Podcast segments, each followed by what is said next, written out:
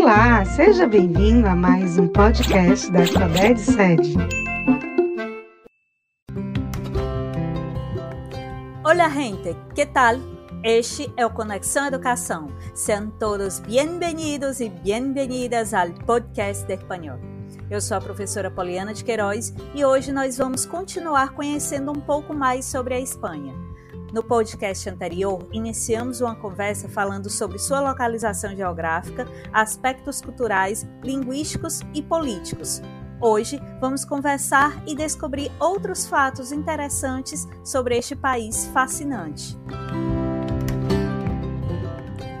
O que torna a cultura espanhola tão atraente é que a Espanha carrega em si uma mescla de culturas em uma enormidade variedade de cores e sabores que representam as heranças culturais de cada região e dos diferentes povos que passaram por seu território, e que ao longo dos séculos foi se moldando tanto nas diferenças regionais quanto em valores e comportamentos comuns. Cada região tem suas heranças, que refletem nas representações artísticas, na arquitetura, gastronomia, danças, festas e estilos musicais. O povo espanhol se orgulha de manter seus costumes e tradições, diferenciando e preservando as identidades de cada comunidade. As danças são as mais profundas expressões da alma espanhola. A Espanha vibra em cores e ritmos dos muitos bailes e danças carregadas de significados. Cada região tem suas danças típicas, como você pode ver na representação do mapa que está aí no seu material. Vamos falar então sobre o flamenco, que é sem dúvidas a dança mais representativa da Espanha. Possuindo influência árabe, judaica e cigana, o flamenco não é só uma dança, mas também música e canto. Seu maior desenvolvimento ocorreu no sul da Espanha. Sua origem não é muito clara, mas fica evidente uma fusão das culturas populares andaluz e cigana. Lo sabia?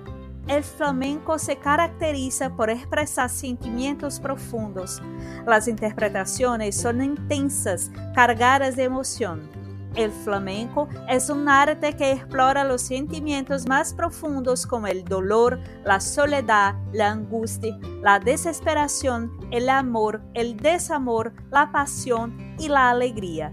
Y estos se transmiten a través de la voz y del movimiento. Siempre hay un elemento emotivo. A arte espanhola também está intimamente ligada à literatura e à pintura. A Espanha abriga notáveis museus onde se pode admirar as melhores obras de arte espanholas.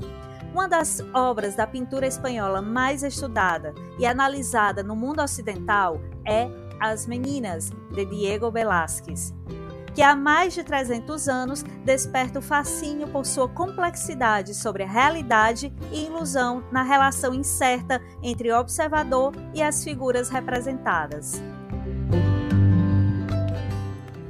Ganhadora de seis prêmios Nobel, a literatura espanhola tem Federico Garcia Lorca como um dos seus grandes representantes.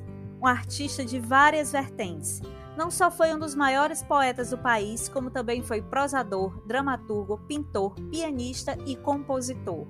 Um dos mais representativos do grupo conhecido como Generación del 27. Garcia Lorca é considerado uma das primeiras vítimas da Guerra Civil Espanhola, tendo sido fuzilado pelas costas em 18 de agosto de 1936 no caminho de Biznar para Alfacar, em Granada. Os motivos e detalhes sobre a motivação de sua morte são controversos, vão desde a motivação política à sua orientação sexual. Garcia Lorca cultivou uma amizade com Salvador Dalí, e esta amizade teve grande influência nas produções artísticas de ambos.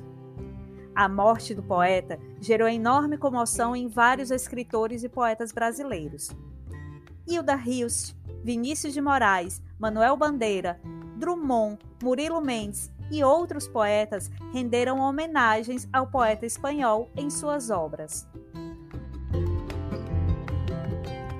A música espanhola é maravilhosa e nos presenteia com belas canções que conseguem traduzir cultura e sentimentos, com uma cadência singular e o furor das paixões do sangue latino. Você já ouviu a canção No Vai a Ser, do malagueño Paulo Alborán? é um dos belíssimos exemplos de canções espanholas. Os primeiros versos da canção trazem uma linda e importante mensagem. Não há regras para amar, não há forma de acertar, solo pretendo ser tu mejor verdade. E em outros versos da canção também é possível notar o uso do modo subjuntivo. No ser que é uma expressão muito comum e frequente na Espanha. É mais que uma expressão, é vista também como uma advertência sobre algo que não é bom e que pode acontecer. Utiliza-se o verbo ir mais a preposição a e o verbo ser, mas um subjuntivo no presente. No vaya a ser que te quiera y te vuelves a ir. No vaya a ser que me enamore aún más de ti. No vaya a ser que me equivoque y te vuelva a perder. No vaya a ser que me caiga outra vez. Esse não vai a ser soa como uma advertência do próprio eu lírico para que não se apaixone novamente pela mesma pessoa. Tomara que eu não te queira e você volte a partir. Tomara que eu não me apaixone ainda mais por ti. Tomara que não me equivoque e te volte a perder. Tomara que eu não caia outra vez. O presente do subjuntivo é utilizado para indicar um fato que ainda não aconteceu, que poderá ou não acontecer. Também costuma ser utilizado para expressar um desejo, transmitir um pedido ou uma ordem, fazer suposições ou transmitir sentimentos no presente.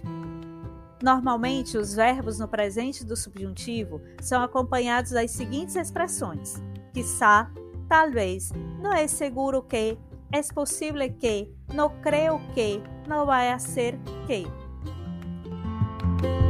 Então, hoje nos quedamos aqui. Tudo listo para você? Espero que você tenha gostado do nosso podcast. No seu material, você tem acesso a informações sobre várias danças de diversas regiões espanholas, além de conteúdos interativos, vídeos, clipes e atividades sobre os conteúdos desta aula. Explore-o! Bons estudos e bom aprendizado. Besitos virtuales. Hasta la vista!